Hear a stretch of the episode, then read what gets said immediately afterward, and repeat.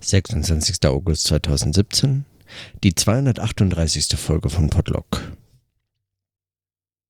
Mein Ankommen hier in Bern ist was jeden meiner Tage hier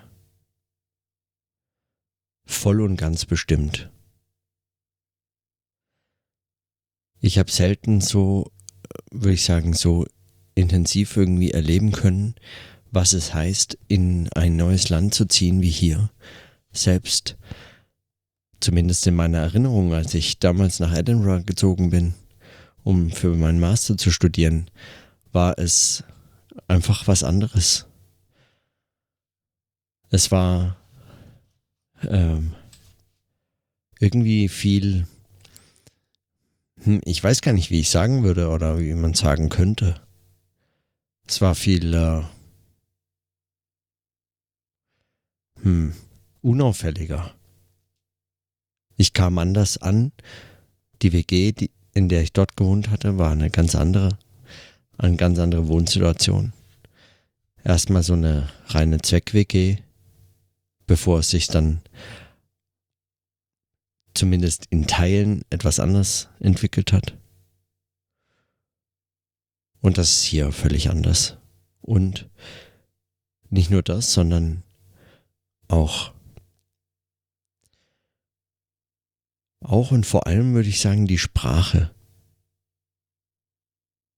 Ich frage mich die ganze Zeit, ob mir das auffällt, weil ich sagen mit Sprache arbeite, beziehungsweise über Sprache nachdenke und medientheoretische Arbeiten schreibe und darüber auch in den letzten Monaten im Podlog viel nachgedacht habe über Sprechen und sprechendes Denken und wie das Sprechen mit Denken und Arbeiten und Leben eigentlich so in, in so einer ganz engen Verflochtenheit zusammenhängt, in so einer wechselseitigen Vermittlung.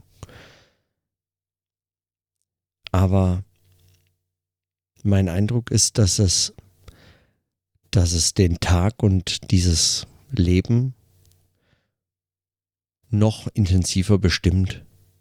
Vielleicht auch nur, weil es eben keine ganz andere Sprache ist, sondern nur so eine Dialektverschiebung. Wobei nur äh, trifft es überhaupt nicht. In vielerlei Hinsicht ist es wirklich deutlich anders. Selbst noch anders, als mir das irgendwie schon aus dem Englischunterricht oder so vertraut gewesen. Englisch.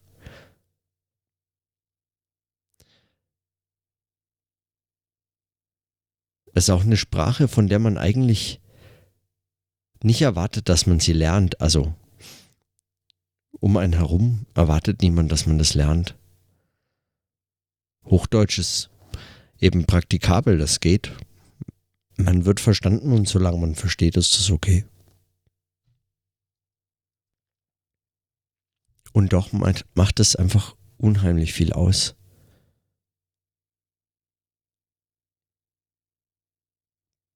Es sind eben dann so subtile Färbungen und kleine Umbauten im Satzbau und einfach auch andere Wörter, die, die so wesentlich den Tag bestimmen können, die das Geschehen bestimmen können, die Dynamiken in Gesprächen einfach völlig bestimmen. Und dann hilft es gar nichts, wenn sozusagen niemand von dir erwartet, dass man das lernt, aber es ist viel zu spannend, um es irgendwie außen vor zu lassen. Und ich könnte einfach nur stundenlang zuhören, einfach weil solche Vokalverschiebungen und andere Vokabeln, andere Rhythmen und Melodien und so einfach, die machen aus einem gewöhnlichen Gespräch, was auch immer das genau ist, einem andernfalls möglicherweise wenig bemerkenswerten Gespräch vielleicht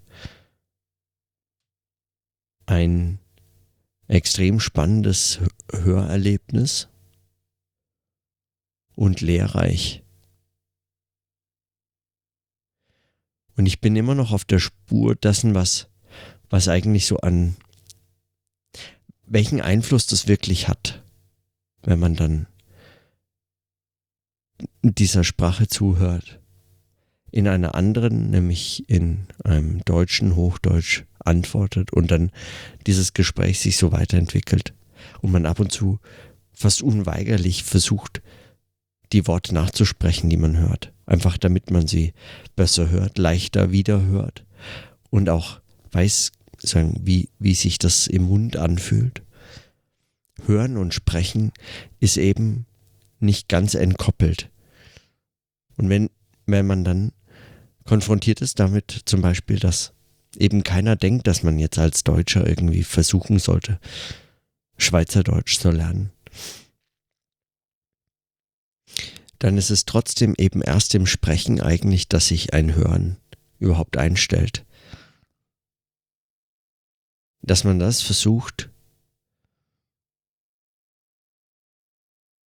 weil andernfalls dieses Hören immer fremd bleibt. So wirklich in so unterschiedlichen Sprachen miteinander zu sprechen, hat immer zumindest den Eindruck von so einer Barriere.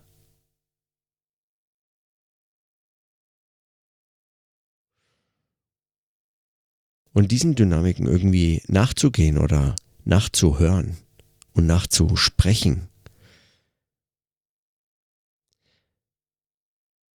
da frage ich mich, was, was das auch so für theoretische Implikationen hat. Also für das Sprechen von Begriffen, das Sprechen von theoretischen Sätzen, die man liest.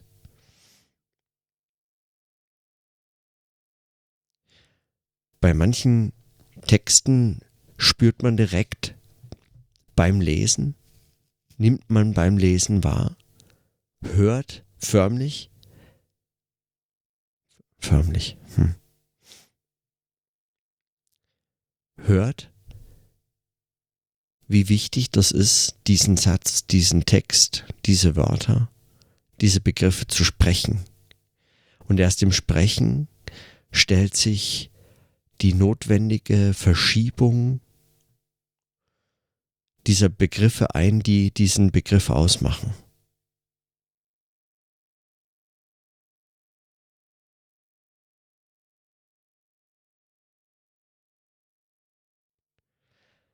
Also Begriffe, die nicht einfach definiert werden, begrenzt werden, nominalistisch bestimmt, sondern Begriffe, deren, deren eigene Bewegung eben in dieser Verschiebung zu finden und zu suchen ist. Also im Sprechen. Diese Vermittlungssituation des Sprechens ist eine, die aus der aus der Bewegung des Begriffs nicht rausgerechnet werden kann. Dafür ist es nicht immer wichtig, dass man es tatsächlich laut ausspricht, statt zu schreiben beispielsweise, würde ich meinen. Aber im Sprechen selber, im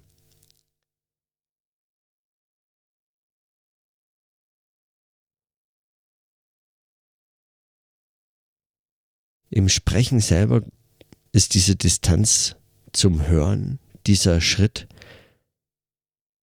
der immer in irgendeiner Form wie eine Art Sprung ist eigentlich vom Sprechen zum Hören. In der Wahrnehmung eigentlich etwas, was nur in so einer technisch vermittelten Situation wie jetzt einem solchen Aufnahme, äh, in einer solchen Aufnahmesituation anders vermittelt werden kann, nämlich beim Sprechen hören, sich selbst hören in der Form.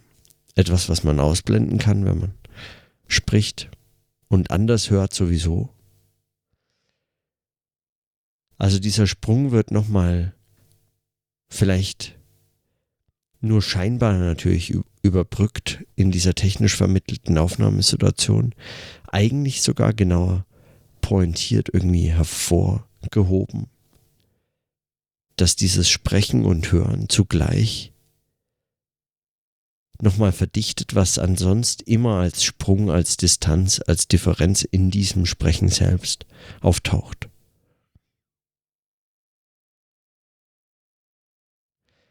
Und mein Eindruck ist eben mit solchen Verschiebungen im Dialekt konfrontiert, wird nochmal klar, wie wichtig das Sprechen fürs Hören ist und umgekehrt. Und eben die Frage, was das für, für ein Denken eigentlich bedeutet. Und damit meine ich natürlich nicht ein irgendwie neurokognitionswissenschaftlich gedachtes Denken oder so.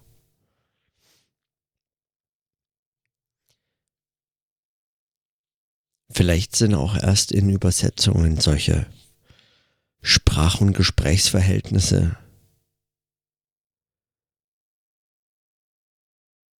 so deutlich, dass man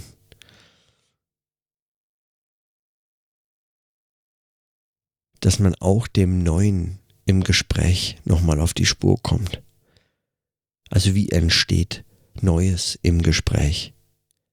Wie entstehen eigentlich solche Bedeutungen, die dann den Inhalt des Gesprächs ausmachen oder eben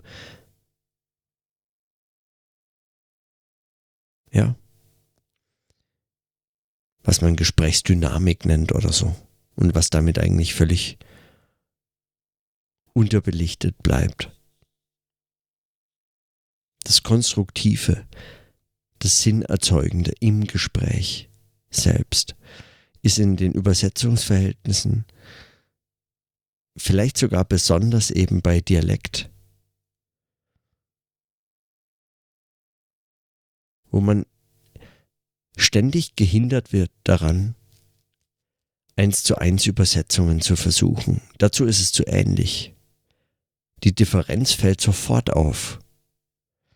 Eben nicht wie bei einer Fremdsprache, wo man noch das eine Wort in das andere übersetzen kann und manchmal auf Wörter stößt und Ausdrücke, die äh, wohl irgendwelche Idiome der anderen Sprache betreffen oder die so in der eigenen nicht gibt oder in der fremden neu gibt oder etwas, was in der fremden Sprache äh, auszudrücken ist in der Form, in der es einem im, in der eigenen Muttersprache nicht möglich war. In der das also einen besonderen Reiz oder einen besonderen Einblick bietet. Davon unterschiedlich ist diese, diese Differenz im Dialekt als eine, die so ähnlich ist und zugleich aber mit so viel anderem Leben angefüllt, dass sie ständig diese Differenz hervorhebt, die im Gespräch praktisch gar nicht, praktisch gar nicht ja, auszublenden ist.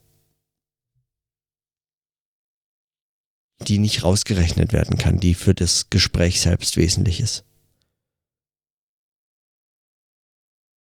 Also für jedes Gespräch, nicht nur für diese Gespräche, sondern für jedes Gespräch ist möglicherweise diese Differenz zwischen Sprechen und Hören, Hören und Sprechen, im Wechsel, im, in dieser wechselseitigen Vermittlung zentral.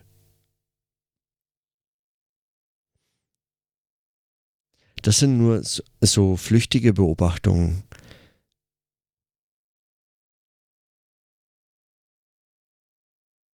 Einfach beim Hören.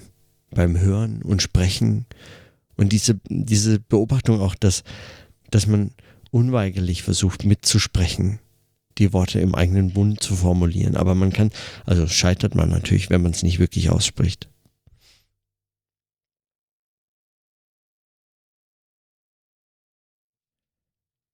Ich hoffe, ich kann in den nächsten Wochen darüber noch einfach mehr, also nicht darüber nur, sondern einfach auch anhand von Texten möglicherweise einfach weiterdenken. Anhand von Texten, von denen ich noch keine Ahnung habe, welche. Was ich mir gern nochmal ranziehen würde, ist zum einen diese sprachkritische, also dieses das Sprechen der Stimme, kritische Überlegungen Derridas. Die Frage auch, ja, seine Kritik zu Husserl. Das rauszuziehen, nochmal die Stimme und das Phänomen zum Beispiel. Oder dieser Kritik des Phonozentrismus, der Stimme. Wer weiß, vielleicht äh, ist das nochmal ein gutes Gegengewicht eigentlich. So zumindest die Hoffnung. Und dann natürlich all die metaphorischen Texte, die ich in den nächsten Wochen lesen muss für meinen Vortrag. Und auf die ich mich jetzt schon freue. Als Notiz am Rand. Ich habe den Eindruck, heute kann ich sagen, bin ich eigentlich erst in Bern angekommen. Weil ich in der Aare war. Und wie man weiß, wenn man hier war oder davon gehört hat, es ist zentral für das Leben in Bern im Sommer. Man muss in der Aare gewesen sein und sich vom Fluss treiben lassen. In einer schon gar nicht so zu unterschätzenden Geschwindigkeit von dem einen Einstieg zum anderen Ausstieg zu treiben und den letzten Ausstieg möglichst nicht zu verpassen, dann, dann wird's gefährlich. Und wieder zurückzulaufen.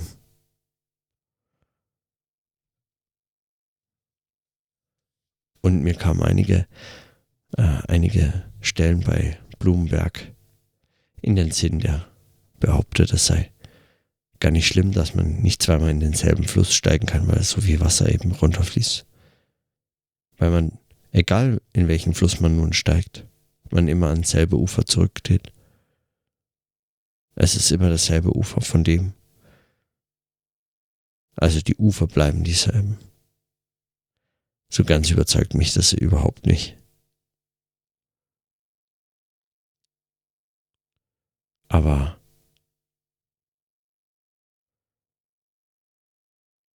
vom Strom erfasst, mit dem Strom schwimmen, worüber ich ja schon mal einen Text von Blumenberg gelesen habe. Das taucht dann auf, also unweigerlich, wenn man in diesem Strom ist. Und wenn man mal über die eigene Begeisterung dafür kurz hinwegschaut.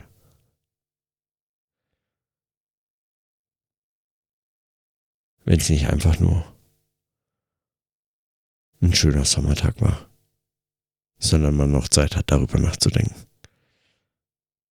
Das sollte man nicht übertreiben, wahrscheinlich. Habe ich heute auch nicht. So. Mit den kurzen Überlegungen schließe ich die Notizen für heute und freue mich auf morgen, wenn ich nach Luzern fahre. Zu Freunden.